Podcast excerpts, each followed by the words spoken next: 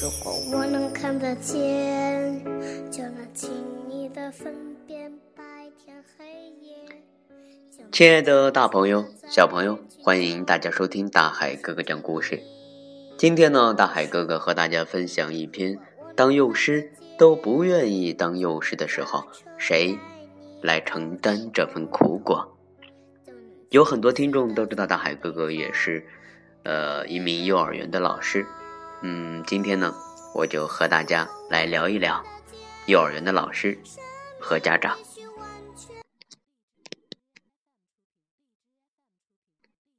现在很多幼儿园和小学低年级的孩子的爸爸妈妈都是七零末八零后，独生子女的一代本身啊就比较，呃，唯我独尊吧。再加上我们一个个小皇帝的出生。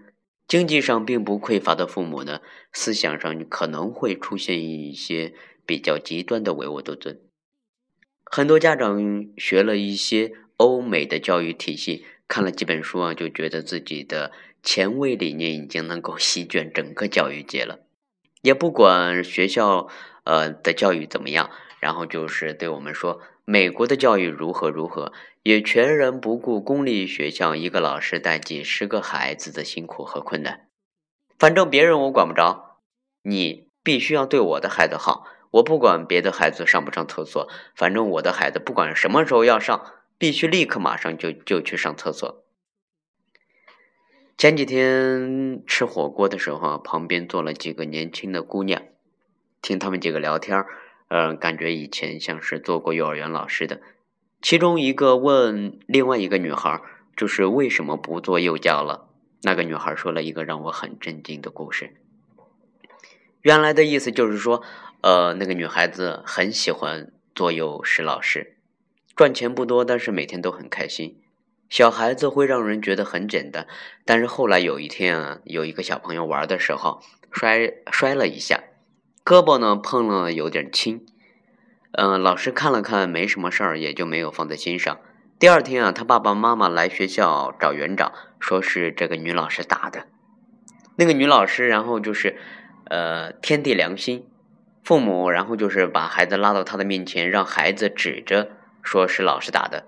后来这位老师知道啊，孩子的爸妈跟孩子说，只要是认老师打的，就给他买麦麦当劳吃。后来这事儿又让老师道歉，处理完之后啊，这孩子又自己跑着玩摔了，父母又来了，老师觉得受不了，他说他永远都不会再当幼教老师了。听到了这个故事，我在旁边其实愣愣了半天，真的，可这不是一个特别稀松平常、耳熟能详的故事吗？我们的周围天天。听每天都能够听到各种的什么虐童的新闻，老师打人啊、扎针啊、捂被子。不知道从什么时候开始，突然发现小时候经常会歌颂的好老师们，你们都到哪儿去了？前几天在一个教育群里，一个妈妈问自己的儿子上小学，上课的时候想上厕所，但不敢给老师说，老师似乎也有纪律，不允许，该怎么办？说实话，站在老师的角度来讲，不允许上课时间上厕所，应该是可以理解的。毕竟一个老师给几十个孩子上课，一会儿这个上厕所，一会儿那个上厕所，这课还怎么上呢？但是对于群里的家长们都不那么理解，有的就是谩骂学校和老师，有的极端的愤怒，然后痛骂教育制度的卑劣，有的指责这位家长。呃，把孩子送进这样的垃圾学校里，真是不负责任。可是，这真的是一个不可饶恕的原则性的伤害很大的问题吗？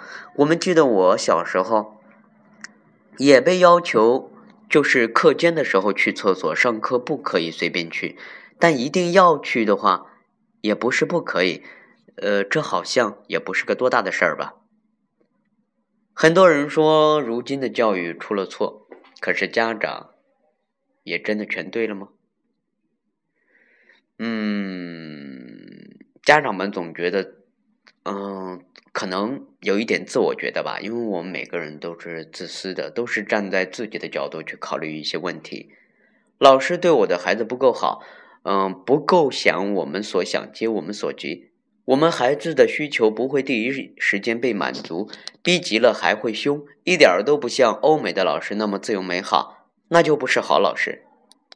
所以呢，为了找一个好学校、好老师，费尽心思，或者干脆自己开个幼儿园，或者干脆自己辞职，几年如一日的陪着孩子。等到孩子上了小学，好了一点不愉快就闹到学校，告校长，告教委，然后呢？那些原本拥有美好初心的老师，他们还在吗？那些被迫做老师、总欺负孩子的坏老师们，就真的不再坏了吗？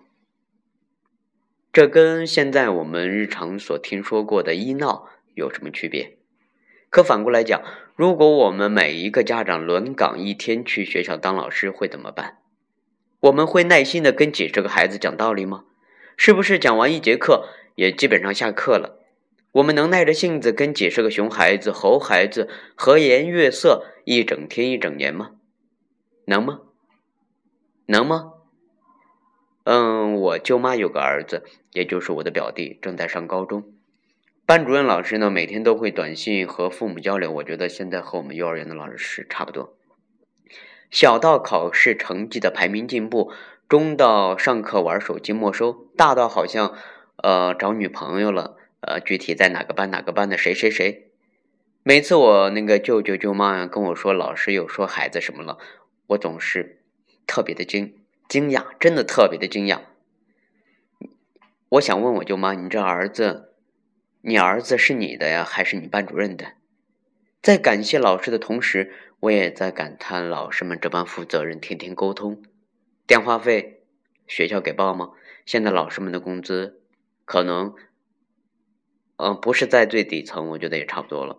我们这其实我们这一代人做父母，行为上小心翼翼，思想上的紧张兮兮，不缺乏文化，不缺钱，但唯独呢，缺了份信任和理解。孩子在自己家很金贵，但有一天走到社会里，不管是游乐场还是学校，更重要的是学会融入、体谅、宽容、和谐。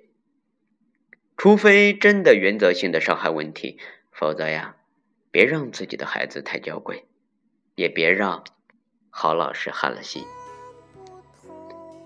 亲爱的大朋友、小朋友，今天呢，我主要是想和大朋友们聊聊天当然呢，如果我有说的不对的地方，大朋友们也可以给我留言指出来，我也会努力的改正。